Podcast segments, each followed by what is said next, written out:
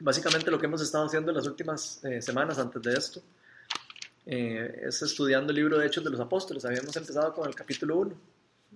Entonces, eh, básicamente vimos algunas cosas del libro, vimos quién lo había escrito, vimos una, leímos una introducción acerca del libro que, realmente es un libro que va a impactar nuestra vida si nosotros de verdad lo estudiamos y lo ponemos en práctica. Habíamos hablado de que esto es uno de los libros que muchas personas consideran que es el más importante de todo el Nuevo Testamento. Eh, hay personas que le llaman, eh, o hay personas que le han llamado el plan supremo del discipulado. Por ejemplo, Robert Coleman en 1987. Y eh, este libro vamos a poder eh, estudiar eh, básicamente cómo los, todos los discípulos de Jesús fueron empoderados para, por Dios para llevar la, la gran obra, la gran comisión que Jesús nos encomendó a todos. Hoy vamos a estar en, en, Hechos 1, del 12 al 26. Vamos a continuar. Habíamos llegado hasta el versículo 10, eh, hasta el versículo 11. Entonces hoy vamos a estar desde el 12 al 26. ¿Quién lo quiere leer? Dice, entonces regresaron, 1 del 12 al 26. ¿verdad? Uh -huh, del 12 al 26. Entonces regresaron a Jerusalén desde el monte llamado de los Olivos, situado aproximadamente a un kilómetro de la ciudad. Cuando llegaron, subieron al lugar donde se alojaban. Estaban allí Pedro, Juan, Jacobo, Andrés, Felipe, Tomás, Bartolomé, Mateo, Jacobo, hijo de Alfeo, Simón el celote y Judas, hijo de Jacobo. Todos en un mismo espíritu se dedicaban a la oración junto con las mujeres y con los hermanos de Jesús y su madre María. Por aquellos días, Pedro se puso de pie en medio de los creyentes, que eran un grupo como de 120 personas, y les dijo, Hermanos, tenía que cumplirse la escritura que por boca de David había predicho el Espíritu Santo en cuanto a Judas, el que sirvió de guía a los que arrestaron a Jesús. Judas se contaba entre los nuestros y participaba en nuestro ministerio. Con el dinero que obtuvo por su crimen, Judas compró un terreno, allí cayó de cabeza, se reventó y se le salieron las vísceras. Todos en Jerusalén se enteraron de ello, así que aquel terreno fue llamado Aceldama, que en su propio idioma quiere decir campo de sangre. Porque en el libro de los Salmos, continuó Pedro, está escrito, que su lugar quede desierto y que nadie lo habite. También está escrito, que otro se haga cargo de su oficio. Por tanto, es preciso que se una a nosotros un testigo de la resurrección, uno de los que nos acompañaban todo el tiempo que el Jesús, eh, que el Señor Jesús vivió entre nosotros, desde que Juan bautizaba hasta el día en que Jesús fue llevado entre nosotros.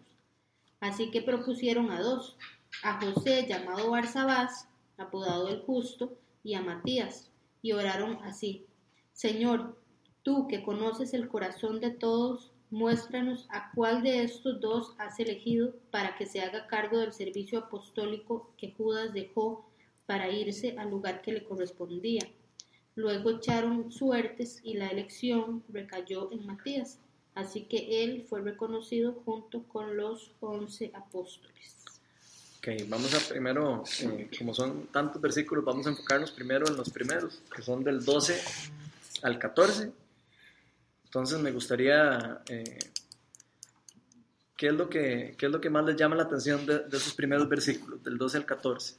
Donde habla de que regresaron de Jerusalén, eh, regresaron a Jerusalén y que cuando llegaron subieron al lugar donde se alojaban, estaban ahí Pedro, todos los apóstoles, y todos en un mismo espíritu se dedicaban a la oración junto con las mujeres y los hermanos, y con los hermanos de Jesús y María. ¿Qué les llama la atención de esos versículos? Ese versículo 14, todos en un mismo espíritu se dedicaban a la oración.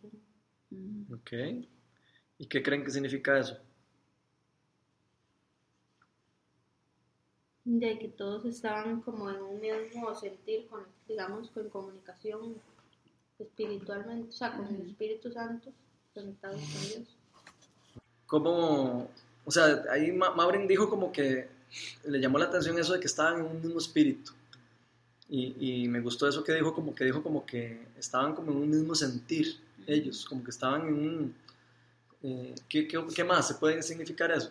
como estar todos en un mismo sentido. Y tal vez el Un Espíritu mismo canal. Santo igual les cayó a todos y hablaban en lenguas y no sé, estaban orando en un mismo, la misma Bueno, to- ahí todavía no se había derramado el Espíritu Santo. Ahí todavía no. No, ahí está apenas está empezando la historia. Siento, siento yo que sí, que estar como en un mismo sentir es como que, Ajá. de que, que hay como un fluir, ¿verdad? O sea, como algo que fluye como con más facilidad, porque de, obviamente que cuando uno, y cuando todo el mundo está jalando para el mismo lado, obviamente que todo camina creyendo con- lo mismo. Exactamente, exacto. Todos creían en lo mismo. Interesante. Tal vez eh, podríamos decir que todos tenían como una misma misión. O sea, todos tenían como claro qué, es lo que estaban haciendo. Todos te- tenían claro como qué es lo que el Señor los había llamado a hacer y qué es lo que tenían que hacer. Además de que ya había pasado la aparición de que él se les había aparecido 40 Ajá, días, sí, ¿verdad? Y el- ya les había dado como todo bien lo que... Ajá. Ya les había hablado del reino de los cielos, ¿se acuerdan que hablamos la semana, las semanas pasadas? Les habló 40 días del reino. Y le apareció a otros también, no Ujú. solo a los doce, sino que le apareció a muchos de los que él predicaba. Entonces, posiblemente iba dejando instrucciones, Dios. Jesús. Sí. A mí me llama mucho la atención. ¿Ibas a decir algo? Sí, me acuerdo. Dale, dale. tranquilo. No, no, que en realidad también, digamos, como que habría que ver cuál es la palabra en el original cuando dice espíritu, porque, porque digamos, a mí lo que me hace gracia de que digan espíritu es que en, en la buena teoría, todos aquí espiritualmente este, están eh, muertos, digamos, o sea, Dios se acerca y, y uno lo reconoce, pero digamos, hasta que no viene el espíritu, no estamos espiritualmente como vivos, me explico.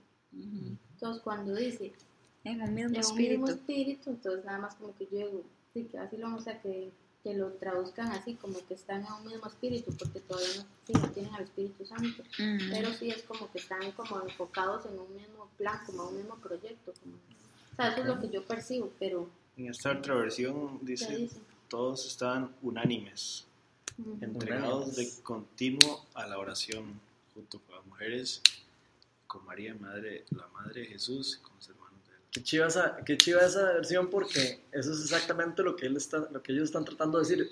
O sea, como que todos están unánimes, todo el mundo tiene como el mismo pensar, como todo el mundo tiene la misma visión, tiene la misma, no, no sé, como el- la misma instrucción y todos están haciendo lo mismo, todos están son- siendo obedientes ante Dios.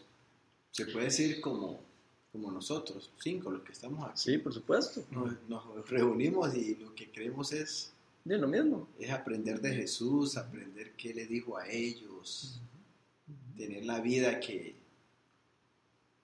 parecido como la vida que ellos tenían espiritual, ¿verdad? Tratar de hacer eso. A mí me llama mucho la atención como de que ellos estaban como todos juntos. O sea, en pocas palabras podemos saber que ellos tenían como las mismas prioridades. Porque ¿qué pasa cuando las personas no tienen las mismas prioridades? de lo que Mela, que todo el mundo jala para Todo el mundo jala para, donde, donde quiera.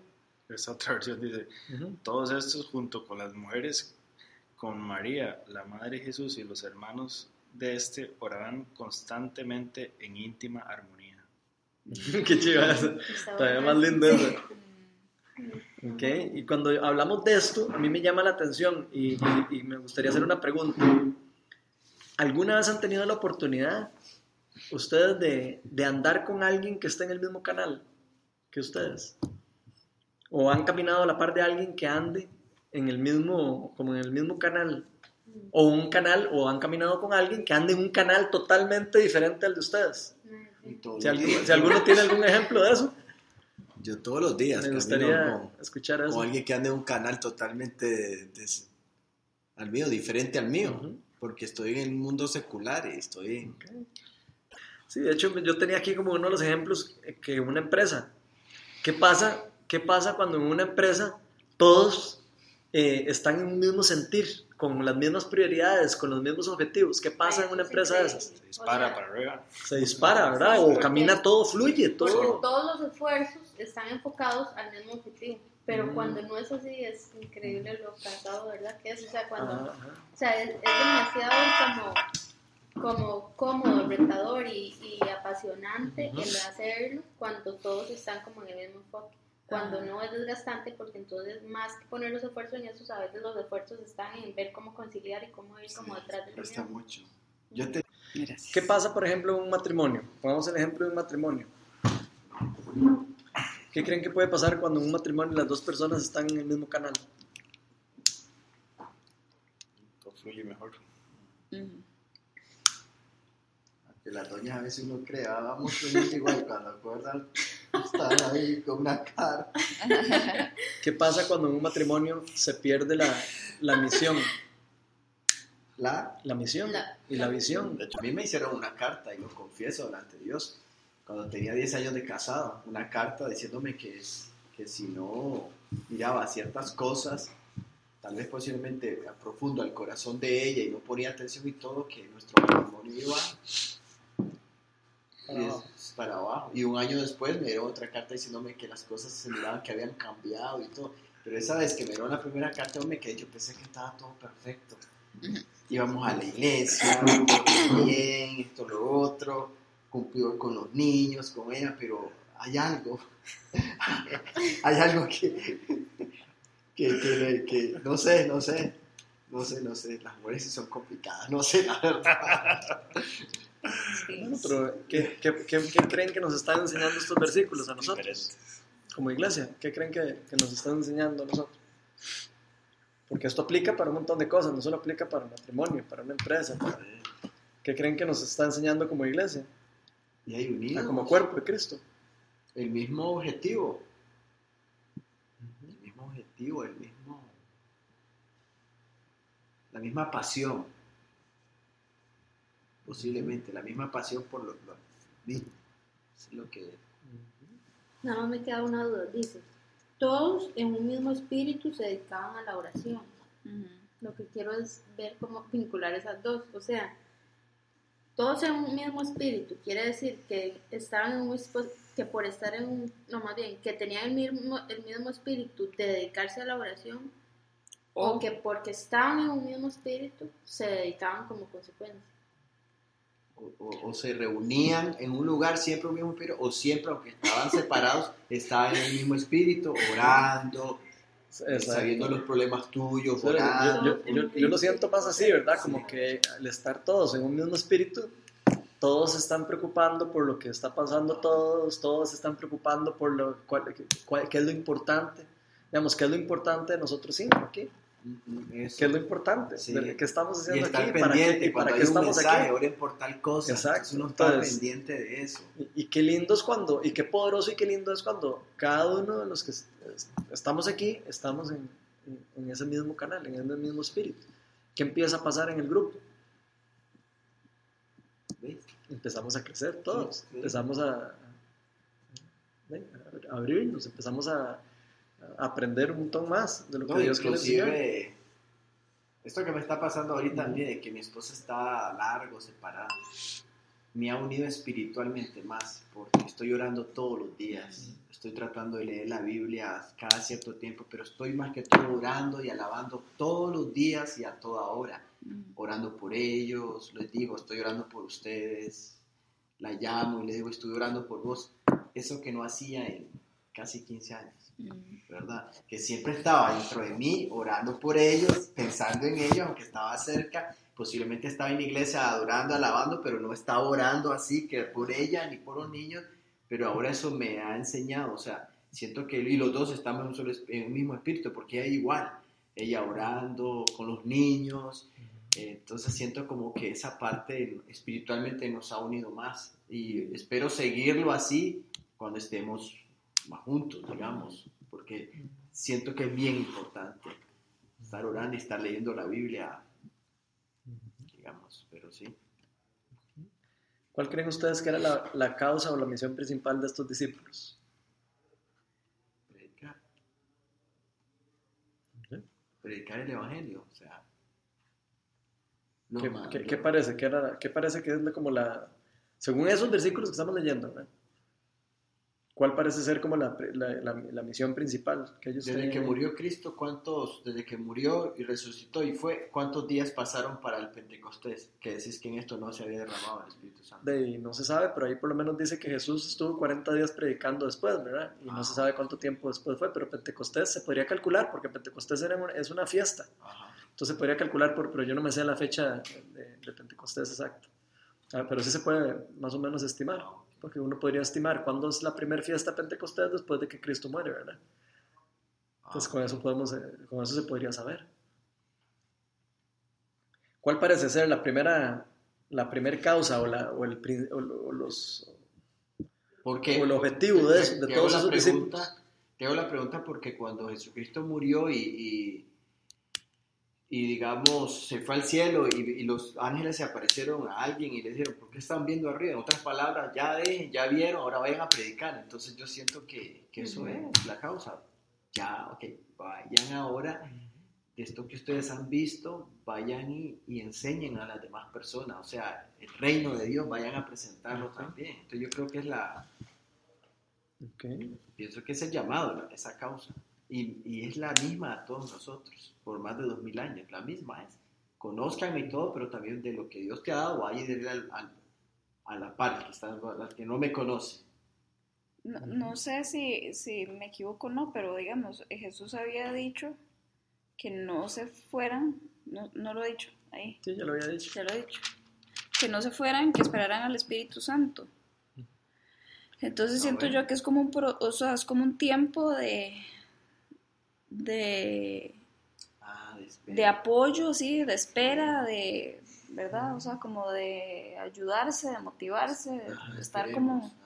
Sí, porque Jesús les había dicho, no, no salgan de Jerusalén, esperen a la promesa del Padre. Es lo que acaba de decir hace un tiempito antes, ¿se acuerdan? Ujú. Entonces, ¿cuál creen ustedes que era la, la- como la, la visión y la misión que ellos tenían en, en este momento? Mantenerse. Exacto. Sí, yo creo que en este momento ellos lo que están haciendo es como protegerse, o sea, como Ujú. mantenerse unidos, mantenerse Exacto. orando y como así, como velando por eso. ¿Y por qué es importante eso? Y es que me imagino que, ¿Por qué que- es importante? me imagino que está pasando, bueno, ¿por qué es No, no, importante? dale. Contesta. No, ustedes están preguntando. No, o sea, y probablemente por eso que dice Melania, porque está en espera. Y entonces si no se mantienen como enfocados, puede que de pronto empiecen a hacer otras cosas. Entonces necesitan... Qué interesante eso, ¿verdad? Porque vean qué chiva. O sea, eh, ellos esperan, están como esperando, ¿verdad? Ya Dios les había dicho lo que tienen que hacer, Ujú. Ah, pero ellos están esperando ahí. entrando Están en un tiempo como de espera. poder. Es que Y también... están en un tiempo como de unificarse como grupo. Están como un tiempo donde ellos se juntan, se unen y se apoyan unos a otros antes de salir a, a ser tontos. ¿verdad? Antes de salir a ser tontos, les estoy diciendo, vayan, esperen, únanse. ¿Y cuál, cuál creen ustedes que era lo más... Si usted le hubiera preguntado a Pedro o a, o a alguno de ellos ahí, en ese momento, en esta lectura, ¿a ¿qué es lo más importante para usted en este momento? ¿Qué creen que les contestaría? No sé. Sí, Es que hay tantas cosas tan importantes. No, con el Señor. La comunión con, La- Con Dios. Jesús, con Dios. Ok, adorar, adorar a Dios. O sea, ellos estaban como todos en un espíritu adorando a Dios. Y es- eso es lo que ellos tenían como en la cabezota. O sea, ellos decían, o sea, yo tengo que adorar a Dios. Y Él nos dijo que esperáramos aquí. Entonces todos esperamos aquí. Pero tú O sea, ellos estaban siendo obedientes a lo que Dios que les estaba diciendo. razón, y yo no soy teólogo, pero, pero se me viene a la mente, posiblemente el Espíritu Santo me está hablando y me va a decir, Ali, esto fue lo que pasó. Y lo vas a contestar bien.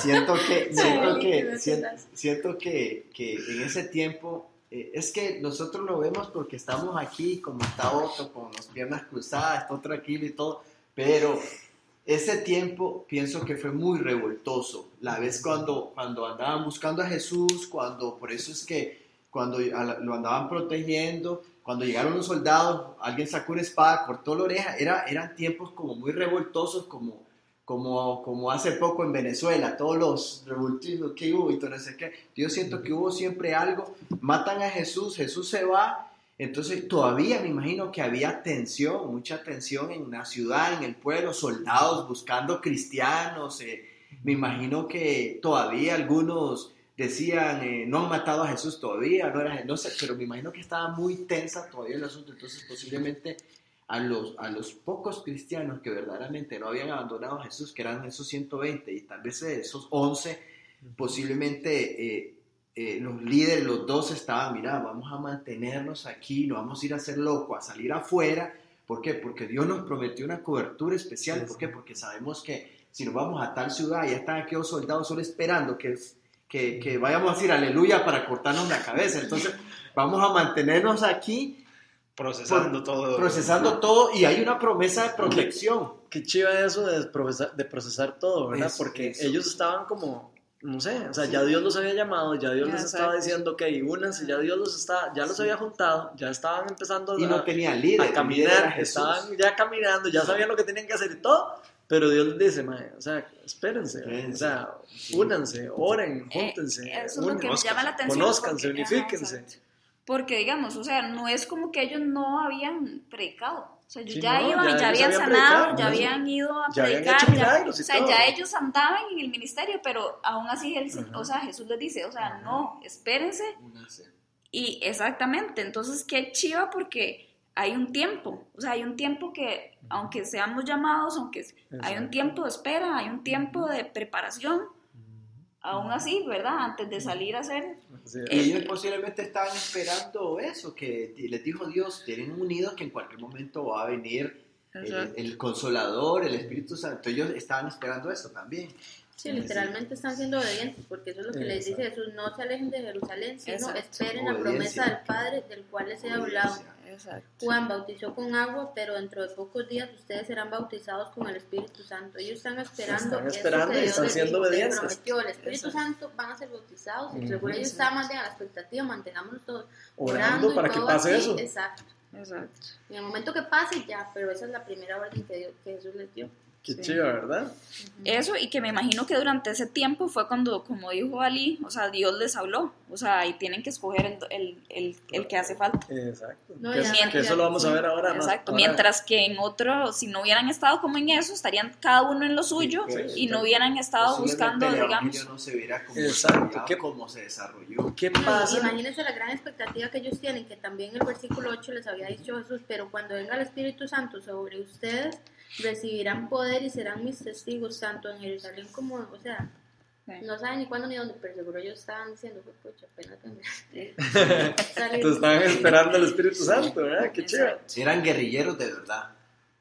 Ok. Sí. Pero, y sí sería interesante, como dice Eli, saber cuántos días fueron los que esperaron. Sí, Porque eso lo podemos no averiguar tuvieron- estudiando O sea, las- no fue. las. Exacto. Sí no, debe sería sido, como. no haber sido poco. Yo Debe haber Eso veces. que- exacto. Cuando era, cuando era pequeño y, y enseñaban en la iglesia católica, pensé en mi mente que murió Cristo, tres días, eh, a los tres días resucitó y a los dos días se fue al cielo y al, al rato, pum, el Espíritu Santo cayó. Pero no, ya Ajá. aprendiendo más, Ajá. un tiempo. Ajá. Claro. Hay Sí. tiempo para todo, dice el libro de 40 días. Después de que resucitó, fueron como 40. Ah, ok.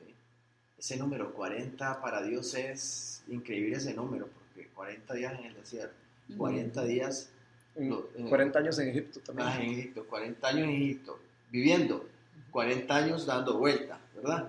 40 años, Jes- 40 días Jesucristo orando.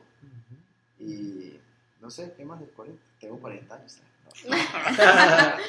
bueno, después el versículo 15, si seguimos con los versículos, dice, por aquellos días Pedro se puso en pie en medio de los creyentes, que era un grupo como de 120 personas, vean la cantidad que eran pocas, ¿verdad? Y les dijo, hermanos, tenía que cumplirse la escritura que por boca de David había predicho el Espíritu Santo en cuanto a Judas, el que sirvió de guía a los que arrestaron a Jesús. Judas se contaba entre los nuestros y participaba en nuestro ministerio. Con el dinero que obtuvo por su crimen, Judas compró un terreno y allí cayó de cabeza y se reventó y se le salieron las vísceras. Todos en Jerusalén se enteraron de ello y así que aquel terreno fue llamado Aceldama, que en su propio idioma quiere decir campo de sangre. Aquí me, me llama mucho la atención. eh, ¿Qué les llama a ustedes la atención? Y que me confundí todo. ¿Por qué? Sí, porque yo pensé que él había recibido la plata, o es que también lo he visto en las películas. Entonces, cuando se da cuenta de que cometió un error, que matan a Jesús, va hacia ahora que las monedas caen. Entonces, ¿en qué Sí. momento compró un terreno? Y por otro lado, otros dicen que tenía mucha plata, que no ocupaba la plata, que lo que quería era ver que tal vez Jesucristo iba a mandar legiones de soldados a defenderse y él solo quería ver eso. y la otra parte también que me, que me pone un poco triste, pero es como la justicia de Dios y a veces eso me, me pone un poco bloqueado con Dios, que si anduvo Judas con Jesucristo y, y, y ¿por qué no permitió que Judas, en vez de matarse, porque la Biblia dice que el que se mata va al infierno, entonces no tuvo oportunidad Judas, no tuvo oportunidad como de, dentro de la misericordia de Dios, de ver que Jesucristo resucitó y decir, uy Señor, perdóname, y posiblemente lo hubiera perdonado, pero no sé, había como un propósito de Judas de que hiciera eso y Judas de fijo al infierno, porque se quitó la vida y la, y la Biblia es, es, clara. Te quitas la vida y dice la Biblia que no yo creo, perdonado. En mi opinión, yo creo que, que Judas sí pudo haberse, se pudo haber arrepentido, pero no quiso. Exacto, por supuesto. De hecho, si, si podemos hablar de ese tema un poquito, ya que salió el tema, Judas en realidad no se arrepintió. Lo que, lo que hizo fue, se, le dio remordimiento, que no es lo mismo. A uno le puede dar remordimiento a algo malo que uno hace, pero no necesariamente uno se arrepiente de lo que uno hace. Y la, la, la palabra de Dios dice que él se arrepintió, eh, que él se, eh, Se- que le dio remordimiento. Entonces eh, tiró las monedas. Y todo ese enredo de las monedas, eh, lo que se cree es que, porque en Mateo, creo que también está en Mateo, eh, donde Sí, habla de esto, no fue Judas el que compró el terreno como tal, sino los sacerdotes con la plata de Judas. Eso dice Mateo. O sea, O sea, con él la sí plata, devolvió la plata, los... con la plata, los- con la- cuando Judas devuelve la plata, los sacerdotes dicen, esta plata no es digna de, de meterla en el, en, en, en la, en el, en el- Ah, en la ah, entonces la usan para comprar un terreno. Eso sale en Mateo. Y él se mata. en el- Y entonces él se va y se mata en ese terreno. Entonces, eso es lo que pasa. Pero creo que eso es importante porque el remordimiento, hablemos de eso, porque eso es importantísimo. Remordimiento. Lo que significa es sentimiento de culpabilidad que tiene una persona a causa de una acción censurable. Pero ojo que el remordimiento no es que una persona se arrepiente de lo que hizo, sino nada más que le da como, como, como peso de conciencia. Ya, muchas personas pueden vi- vivir toda una vida con remordimiento de haberle dado vuelta a la esposa, pero nunca se pueden haber arrep- arrepentido. O pueden vivir toda una vida con un remordimiento de que hicieron algo malo y nunca arrepentirse y nunca entregarle ese pecado a Dios. Y eso es una clave, es una clave de la vida cristiana. Sea, el, arrepentimiento es parte de lo que Dios nos llama a nosotros a, a- a entregar. O sea, entregar todos, ese- esos miedos, esas cosas que nos agarran y entregárselas a Dios y, y arrepentirnos y pedirle perdón por lo que hemos hecho. Y eso es lo que le faltó a Judas hacer. Eso es bastante interesante. Pero hablando de eso, ¿qué otra cosa le llama la atención de todo eso? Porque a mí sí me llama la atención, por ejemplo, eso de Judas, digamos, que anduvo tres años con Jesús. Es lo que estaba pensando eso ahorita. ajá. ¿qué, Que qué les llama la atención de eso? Ya, y que si Jesús era, es, es Dios, ¿verdad? Y si sabe, es omnipotente, omnipresente. Él sabía Jesús, de que lo escogió, que él lo iba a traicionar. Ujú. ¿Por qué no le predicó? Así le predicó. Claro que le predicó. Por ¿por qué supuesto no trató de salvarlo? O sea, es que el Yo- corazón me imagino que se volvió muy duro, no sé. O sea, yo lo, lo que veo es que Judas tenía que ser porque tenía que cumplirse cosas que se habían hablado desde antes. Por eso, entonces, pero un chivo expiatorio, es una persona, un Sí, humano. pero yo, yo pienso que, que, él, que, él- o sea, que, que Dios libertado y se pudo haber arrepentido. A Porque ya conocía él se su hubiera arrepentido, corazón. pues tal vez hubiera otro que no el se arrepiente. Y lo Sí. dijo para que la gente supiera que ya sabía que Es pasara. correcto. Pero en su momento... O sea, siempre hay libre albedrío, digamos. O sea, y Dios sabía el corazón de Judas desde antes. Entonces él sabía lo que ya iba, a- la decisión que él iba a tomar, Mm, digamos. ya, es el libre explico. albedrío. Eso- la- eso es Jesús lo interesante. habría visto así como con, con compasión. eh, Sí, seguramente como tal vez, sí. Obviamente, como nos ve a nosotros cuando nosotros no queremos escuchar cuando él, de su. Es más, vea que sí, que, vea que que- tú- de que Judas iba a, a morir así. Vea que sabe tuvo la compasión, porque si no. no, entonces no lo hubiera Es escogido dentro de uno de los, de los discípulos, o sea, de los Ah, dos que tuvo apóstoles. oportunidad más bien. Exacto, o sea, Tuvo vea lo que más bien lo que el Dios quiso. ¿verdad? O sea, que conociera lo que, lo que venía a hacer y aún así no, no quiso. Porque decían que él, o sea, decía que él ¿Qué saben durante... eso es- sí Eso el tema, eso es un tema, Estoy tranquilo ya. eso es el Dios. tema de la predestinación. Sí. Todos hemos sido predestinados Sí. desde que nacemos. Sí, Ahora somos Dios predestinados, sabe, digamos, pero con el poder de la, con el poder del libre albedrío. Me explico, o sea, Dios predestina a la gente, pero ya sabe que esa persona lo va a rechazar desde el principio, porque Dios sabe todo, sabe el inicio y el fin. Entonces es interesante, las personas somos predestinadas, dice la palabra de Dios ¿verdad? en Romanos, que somos predestinados, fuimos llamados y que ya somos escogidos desde antes de nacer. Entonces es interesante, eh, pero uno podría decir, pero ¿por qué en la injusticia? que ¿Por qué? Como dijiste, pero ¿por qué? ¿Por qué es tan injusto que él tenía que cumplirse la escritura? Porque el, el Señor da la- la- siempre la posibilidad de que la persona escoja si quiere o no. Y la- además, y la ah. persona es la que, la que, de- la que de de hecho, me parece muy bonito porque, o sea, bonito no es que qué lindo, no sino pudo- que no quiso. realmente. No, quiso. o sea, como en predestinación, yo sé que esos temas son enredados, pero siempre he pensado que de alguna manera todo está amarrado y nada más nosotros como que no tenemos algún- Sí, la visión alguna parte completa, que nos hace exacto. falta como para poder, ajá, Ver para poder decir, ah, sí, completo, mira, sí. esto, esto es lo mismo. Pero definitivamente, de como Dios ya lo sabe todo, entonces de ahí él simplemente dijo, ta, y él ya vio lo que iba a suceder. Exacto. Igual con sus padres, o sea, él nada más probablemente, ta, ta, ta, necesito que esto, y ya vio el resto de las cosas. Pero me parece interesante lo que estás diciendo, porque dentro de eso, más bien, él hizo a Judas parte de su plan. O sea, Exacto. probablemente hay como un dolor de saber, puña, lo hice parte de mi plan y igual me Exacto. rechazó. Exacto. Es como el, el- el Sí, porque él, él le da la oportunidad a Exacto, todos. O sea, él tiene que, el como el diablo. o sea, dejar de- "Uh, a- no alguien que no lo va a aceptar, porque enseñé, tiene que darle la lo tiene que ser justo con, te con sus. Es parecido al diablo cuando era ángel, de, digamos, cuando era... Es como que Dios no haya hecho el diablo el propio Y- porque sí. sabía que lo iba a dejar. de- de- no, él Ajá, siempre, les da la, siempre nos da la probabilidad, aunque sepa lo que va a pasar, nos da la probabilidad de que nosotros hagamos lo que queramos. Yo Es interesante. que- sí, yo creo que, que también de alguna forma nosotros podemos marcar el, el destino. El, quizás lo que no cambiamos es el plan final de Dios. Si hay alguien aquí que, que está, alguien ahí afuera y Dios le pone a uno en el corazón, no, vaya, háblele a esa persona porque lo necesita y uno no lo hace, uno perdió la bendición de haberle hablado. Pero alguien más, Dios va a mandar a alguien más a hablarle. otro, manda otro. Y yo creo que mucho pasa así, o sea, que, que va uno caminando, o sea, como yo, como el plan final de Dios va Sí, está, es- está, y ese es... está, y en el camino de uno tiene la oportunidad de ir tomando decisiones. Miles de oportunidades. De hecho, le voy a decir una cosa que me hace gracia, porque digamos, yo lo veo a veces hasta cuando estamos en un estudio, que, que a veces uno tiene como un sentir de comentar algo y uno como que se aguanta y así, y yo estoy segura que en algún momento alguien lo va a compartir cuando uno sabe que es como que, Sí. como que Dios quiere que uno lo diga y uno, Ajá. ay no Dios, mejor todavía, o sea, como que uno le da vuelta Y y al lo rato dice. alguien lo dice. Ajá. Y ya yo digo, ve, porque no lo quise decir, pero no importa, Dios lo dijo. O Ajá, sea, exacto. ¿Qué va a ser Sí? No, sí, pero es cierto, ¿te la es cierto, sí, sí. Uh, Es cierto. A mí, y me, pasa llama- así en el día a día.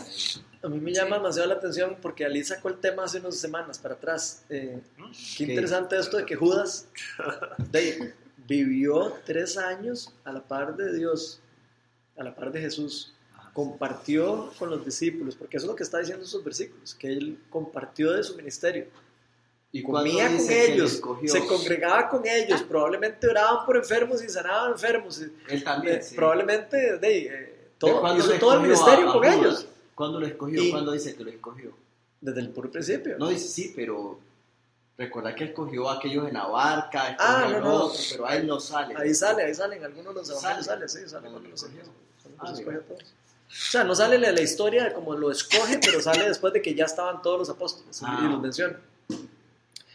Entonces, a mí me llama mucho la atención porque uno podría ver que esta persona vivió tres años con Jesús, la mayoría de las personas decían, de este más es un cristiano. Y resultó que no era un cristiano, en el fondo. O sea, terminó siendo una, una, una- pues, Sí, Judas es el Apo- ejemplo perfecto para eso. ¿Cómo se llama eso? Ap- aposta- apos- apóstata.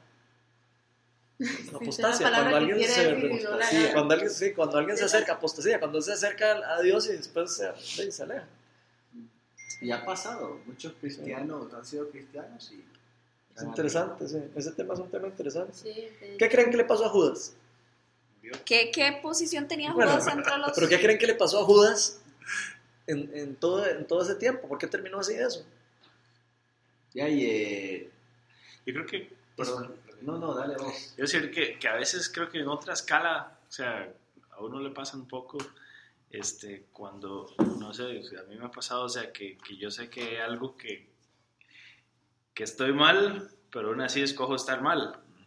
O sea, este, yo sé que, que, que dije algo feo y, Y no importa. y no me quiero, no quiero Ajá, dar el brazo a torcer. retractar. O sea, no me importa. Y yo creo que conforme uno va endureciendo el corazón más y más y más, eso se va volviendo, o sea, se va, se va haciendo como, como parte de, Ok, qué de chido, ¿verdad? y, y empiezas, a, empiezas a dejar que venga también el diablo a Ah, meterte a en tus pensamientos y, y al- y yo creo que al revés, cuando uno lo corta rápido y se arrepiente rápido y vuelve al Señor Ok. rápido, invita al Señor rápido, entonces también va, Sí. va cerrando puertas. qué y- interesante eso. Eso me parece demasiado importante. Porque eso nos enseña. Esto, este caso nos enseña algo de la vida cristiana. O sea, es un, evidente que esto está aquí puesto para que nosotros digamos, sí, madre, ¿qué fue lo que le pasó a él? Si es que ¿Y por qué- inclusive y por qué le pasó eso? como una persona como nosotros, con Ujú. sentimientos, emociones, con tentaciones, con todo. Entonces, el, ejemplo que acaba de dar Otto es exactamente esa es la clave. Porque igual como Judas tuvo tentaciones de algo, por eso traicionó a Jesús, porque tuvo tentaciones de algo. Igual como podemos yo estar bien, decir soy cristiano y todo, y de pronto cometo un error garrafal. Y si no me arrepiento, entonces estoy listo. Entonces, como dice Otto, pucha, vienen tentaciones, vienen cosas, uno comete un error, pero uno dice, no, Dios mío, ¿cómo puede ser eso? Pa? Y uno se arrepiente, dobla rodillas y todo, y se arrepiente, y entonces ya el Señor es justo y lo ama y lo perdona. Pero, Ve- ve- Ven, qué interesante esto. ¿Qué ibas a decir? No, no, es que tengo una duda, entonces quiero que me refresque la memoria, pero mejor te... te Ok, vea, sí, para tal vez para no perderle, pero acordate, apuntarlo por ahí porque no se te olvida. Porque a mí me llama demasiado la atención, porque Judas eh, en los evangelios cuenta que él se robaba la plata, de poquito en poquito. de, con Jesús en el- O sea, que él, eh, en pocas O palabras, los- eh, durante, durante todo el ministerio. los tres años. Sí, Ah. bueno, aquí se los leo. Dice, Entonces, en Juan. Juan 12, dice, Judas Iscariote, que era uno de, los, de sus discípulos y que más tarde lo traicionaría, objetó, ¿por qué no se vendió ese perfume que vale muchísimo dinero para dárselo a los pobres? Él siempre andaba viendo como, ¿verdad? Claro. La parte Material, del... Ajá. Dijo esto no, no porque se interesara por los pobres, sino porque era un ladrón.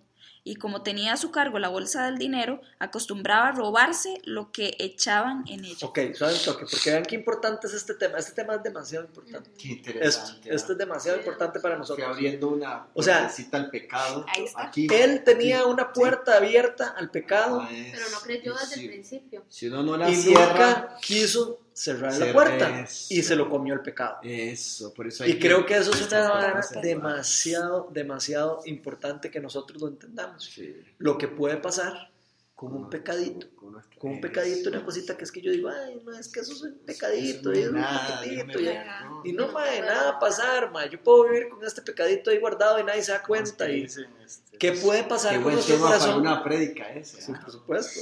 ¿Qué, qué puede pasar con nosotros? ¿Qué puede pasar con nosotros y con nuestra vida si nosotros dejamos que esos pecaditos y esas cositas que nosotros creemos que son inofensivas se queden en nosotros? No, Sí, ha sí, pasado. Inclusive Sí, eso de... Eso de blancas. eh, inclusive eso de robar, cristianos. Eh, ¿Qué te diré? Tiempo, robar tiempo. Robar cositas, digamos. Póngale ah, nombre a lo que quiera, sí, a cualquier De pecado. lo que sea. Y Sí. puede ir abriendo más, más, más, más, más, hasta... Así Hasta terminar ma- ma- entregando a alguien. Llevarse hoja Por blanca plata. al trabajo. Porque quién sabe. O sea, qué rajado Judas, ¿verdad? Llevan Se empezó a robar plata y terminó un entregando, negocio con las hojas Sí. de trabajar. terminó entregando a su maestro por plata. O sea, ese mismo pecado fue agarrando fuerza y fue agarrando Sí, fuerza hasta que no, hasta que no lo, lo cegó a tal Sí. manera que no pudo ver y no pudo aceptar lo que Dios le estaba con ofreciendo. Jesús al lado. Eso es lo más. Sí, Sí, para más que vean qué lindo. También es muy No era eso. que porque estaba largo, Ujú. entonces otras no, palabras, Por eso. o sea, lo tenía ahí cerca, pero concentró su mirada en otra cosa. Por Eso, sí, y, y vean qué importante eso, porque nosotros a veces creemos que estamos cerca de Dios solo porque estamos leyendo la Biblia, o porque estamos eh, eh, yendo a la iglesia, o porque estamos... eh, Por eso es que es eh, importante- Judas estuvo a la par de Jesús todos los tres años, Exacto. y su corazón no pudo No. entregar esos pecaditos, esas cositas que él tenía guardadas, y se las guardó para él hasta que se lo terminaron Por eso es comiendo y almorzando. importante rendir cuentas. Ok. Rendir cuentas y hacer... ¿Qué creen que podemos hacer para, para no llegar a ese punto? Era la y pregunta eso que cría, Confesar nuestros pecados. Ok. ante Dios, igual hacia alguien que tengo confianza y decir, mira, mae, cometí un error, ¿qué hago? Hice esto y esto, ora por mí, Ujú.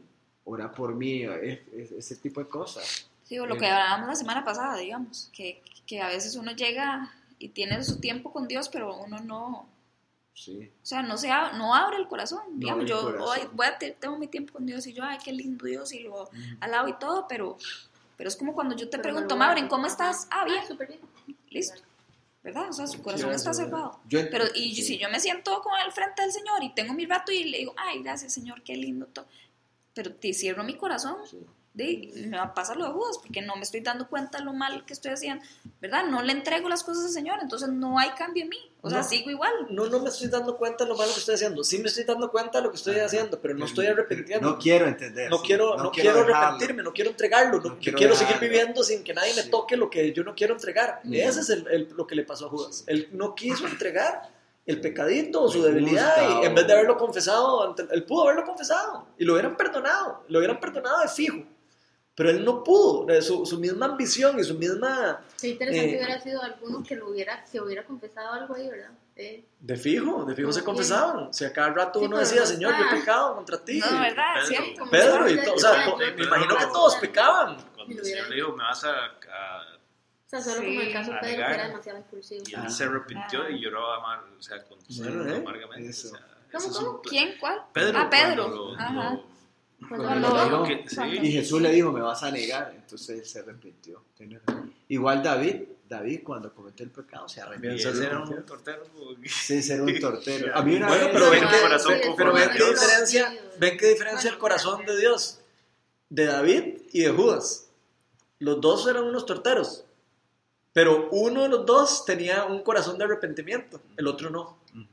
Y eso hace la gran diferencia para Dios, porque eso es lo que vale para Dios, el verdadero arrepentimiento y el, el que nosotros de, de verdad queramos ser transformados por Él, no, no, no el aparentar ser eh, un cristiano o aparentar ser una buena persona. Eso no, es, eso no vale de nada ante Dios. Sino estar puro ante No valió de nada para Judas andar tres años a la par de Jesús, Exacto.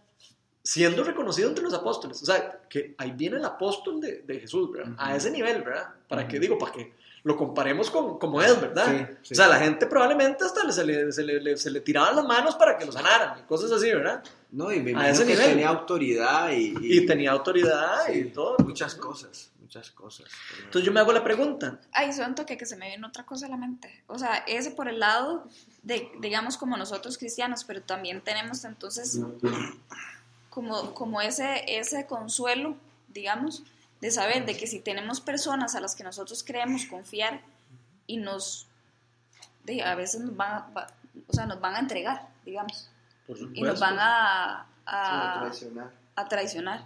Si a. Jesús lo traicionaron, ¿Cómo no nos van a traicionar a nosotros. Digamos, si vos le confesas a alguien, digamos, yo tengo... o ella, no, no digamos, confesar, entre digamos, mujeres, de que, digamos, o que, O sea, que o que a yo tengo, exacto, ajá, hay gente que nos va a fallar, nosotros. digamos, creyendo aún así que estamos, o sea, que, no sé, de la pareja tuya que estás con el estudio, no sé, no, Dios quiera no, pero digo yo, o sea, que, que a veces ponemos nuestra mirada y confianza y todo En una persona. en una persona y que también, de que, nos puede que- fallar. Exactamente, o sea, Sí, que nos podemos ser traicionados. Nos pueden traicionar y nos pueden... Y hey, como analogía de Judas. Sí, Exacto. claro. Sí. O sea, que no estamos exentos de eso. Nos puede, la gente nos puede traicionar. Hay que, saber- hay que entenderlo, Sí, que eso puede pasar.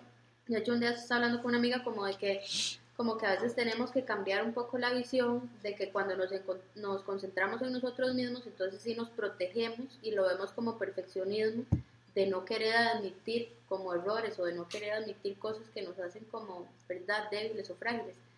Pero si le damos como la vuelta y más bien nos, o sea, procuramos como proteger el corazón Mm. De que nada de eso entre, entonces más bien cualquier cosita que veamos como sospechosa ya, Ya va a ser como de- "Uy, no, Esto ¿verdad?". lo casi como de ver cómo ajá. hacemos para quitarnos de encima y contarle a la gente Eh, entonces muchas veces o sea como depende de si lo vemos hacia afuera o hacia adentro no sé si lo estoy explicando Ujú. bien Sí. pero es como eso de Sí, el proteger enfoque. el corazón corazón. sí. al punto de más bien esas cosas no querer más bien ocultarlas sino como Confesarlas, vez. sí. sí. Uno de los proverbios dice, eh, protejan su corazón porque guarda hermana la vida. O sea, si nosotros no Exacto. guardamos nuestro corazón y no vemos la importancia de quitar esos pecaditos, de quitar esas cositas que vamos a tener día a día, porque esas cosas van a salir día a día, no es una cuestión de que, ah, ok, yo solo, solo el, el- el- el- problema de la plata. No, No. día a día No. van a haber tentaciones y hay que entregarlas. Y hay es que, que la carne es soltárselas, débil. quitárselas de encima. La carne es débil, decía un pastor, eh, el hermano Pablo. Ah, Él decía que, que la carne es, es, digamos, todo lo que le den. Entre más quiere, más, más, más. Entonces, por eso es que decía que había que ponerle límites, porque la carne es, ¿verdad? Siempre quiere más. Entonces, lo que ella dice es bien importante, porque, porque si estás tratando de guardar tu corazón y, y alguien llega con esa debilidad tuya o algo a tratar de enseñarte lo que sea, vos inmediatamente rechazás eso y vos no, no. Y mejor Señor, llevo mi mente obediente a la obediencia, a la mente de Cristo y empezás a rechazar un montón de cosas porque te querés guardar tu corazón. Entonces eso a mí me pasa siempre, siempre me pasa. Digamos, si yo me quiero guardar en cosas, entonces eh, tengo que estar alerta porque si no en cualquier momento caes, vas. Mm. Más cuando, cuando, cuando el diablo conoce las debilidades de uno. ¿Estaremos siendo, estamos, ¿Estaremos siendo o tratando de ser verdaderos discípulos? Es la pregunta. ¿De Jesús? ¿O estamos siendo solo personas no comprometidas que pretenden eh, aparentar ser discípulos de Jesús? Porque Judas pudo aparentarlo durante tres años Y no estaba y comprometido. muy bien aparentado. Entonces la pregunta que yo me hago es, eh, ¿será, ¿nosotros qué es lo que queremos? Nosotros para nuestra vida. Es que nosotros- Queremos vivir nuestra vida eh, en- engañando a nosotros mismos, digamos, eh, guardándonos las cosas nosotros, las cositas esas que no queremos entregar.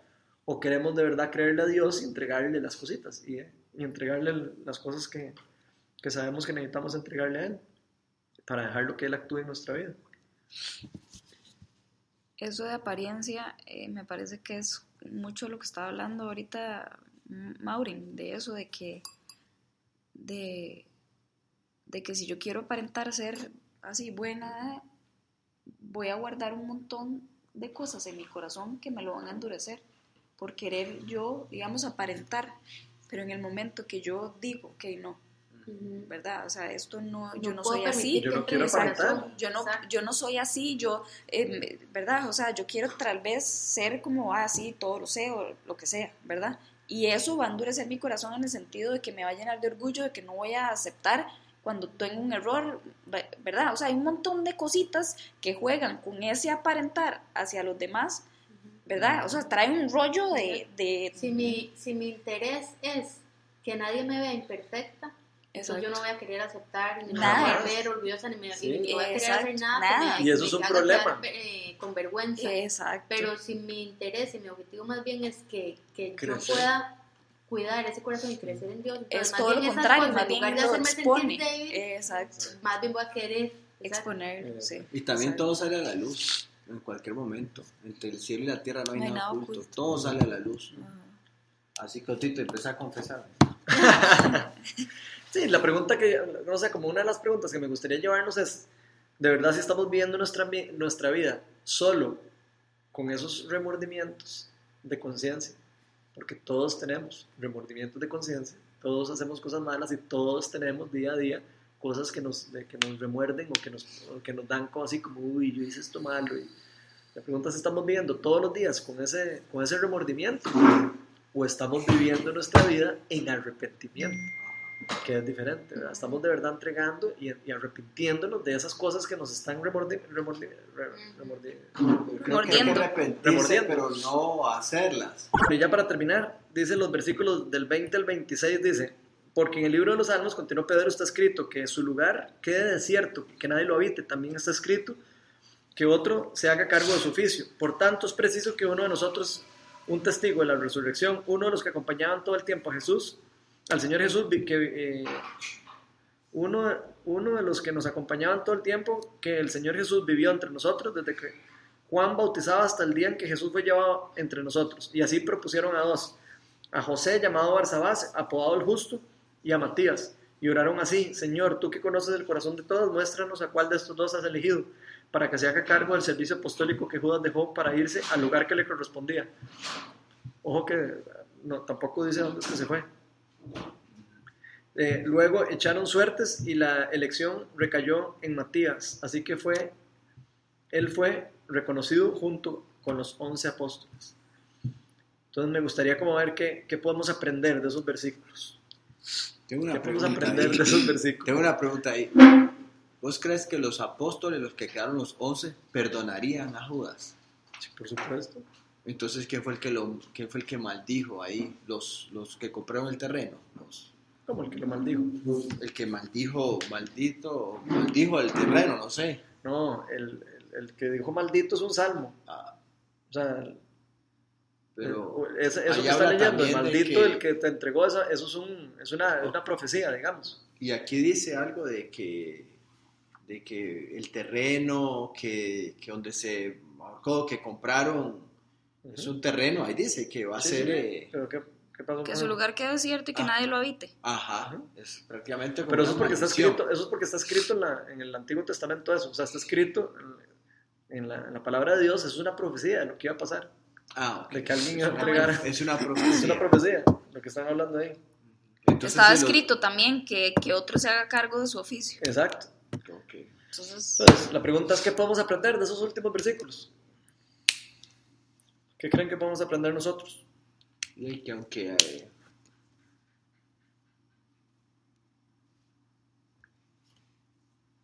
que tal vez si estamos en un si estamos digamos si somos un grupo grande o pequeño como sea y, y alguien nos falla y nos falla nos falla y se va o lo que sea de ahí pues buscamos a otras personas pienso yo que nos que nos siga apoyando en la idea en, no solo nos cerramos en, en los que estamos, sino tratamos de, de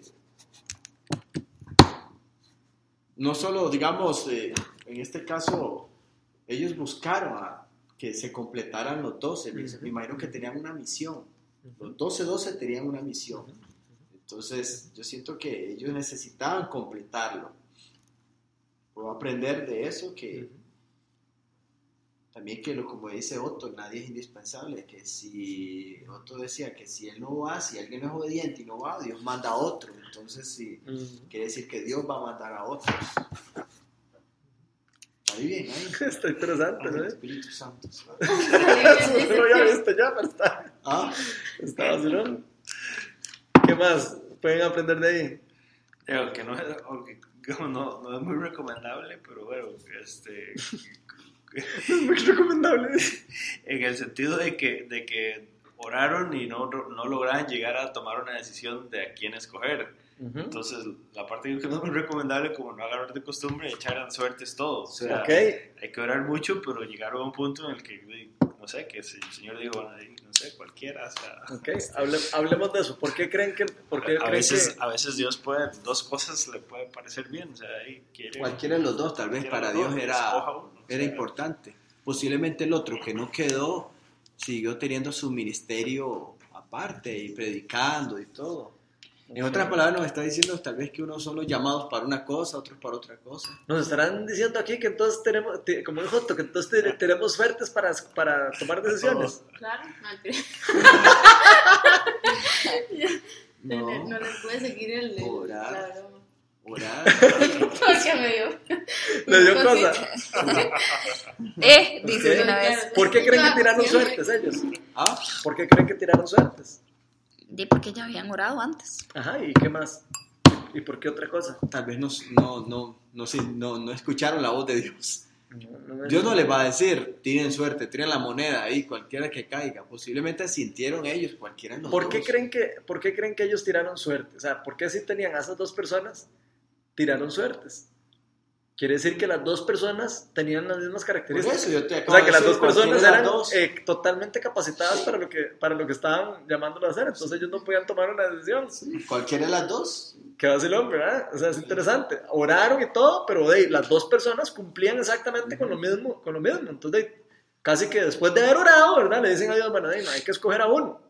Y tiran suerte después. Entonces, no es como que, no es como que agarraron y tiraron suerte. Es como, ah, ting marido, ting güey. No. Obviamente están, después de haber orado, después de haber analizado Sí. las, las, la- las, Y no Opciones. pudieron haber La- sido las- ¿cómo 13 llama? Las opciones. o sea, no las opciones, ya tenían las dos opciones, analizado sus, de no sé, su, su currículum, no sé, ok, no este era un- mae es, no era un es un cupo. entregado a Dios, este mae pasa en Eso oración. no era un campo, no O sea, eran 13. Era un campo. Porque otro bombeta hubiera dicho, no, no, Meta los dos. Neta, los dos. los dos y somos 13. ¿no? Ok, Pero bueno, qué había- interesante eso. Había un, Qué interesante eso, o sea, como que había un privilegio había un especial. los 12. de, esa, de, de eso, de los, de los que estaban liderando y los que estaban haciendo, o sea, como que tampoco era como para Raimundo, ¿verdad? Como que era un grupo escogido y, y que Chiva como, sí, es como un, tiene, como que había un límite, ¿verdad? Sí, ¿Por qué no escogieron a los dos? Le pregunto a los 10 millones. ¿Qué otra cosa les llama la atención? Ya para A mí me llama la atención que, digamos, sí, oraron. Ujú. Y de ello, a veces, a veces digo, bueno, voy a orar y ya me voy a sentar aquí a ver qué es lo Y no sintieron nada, o no sé.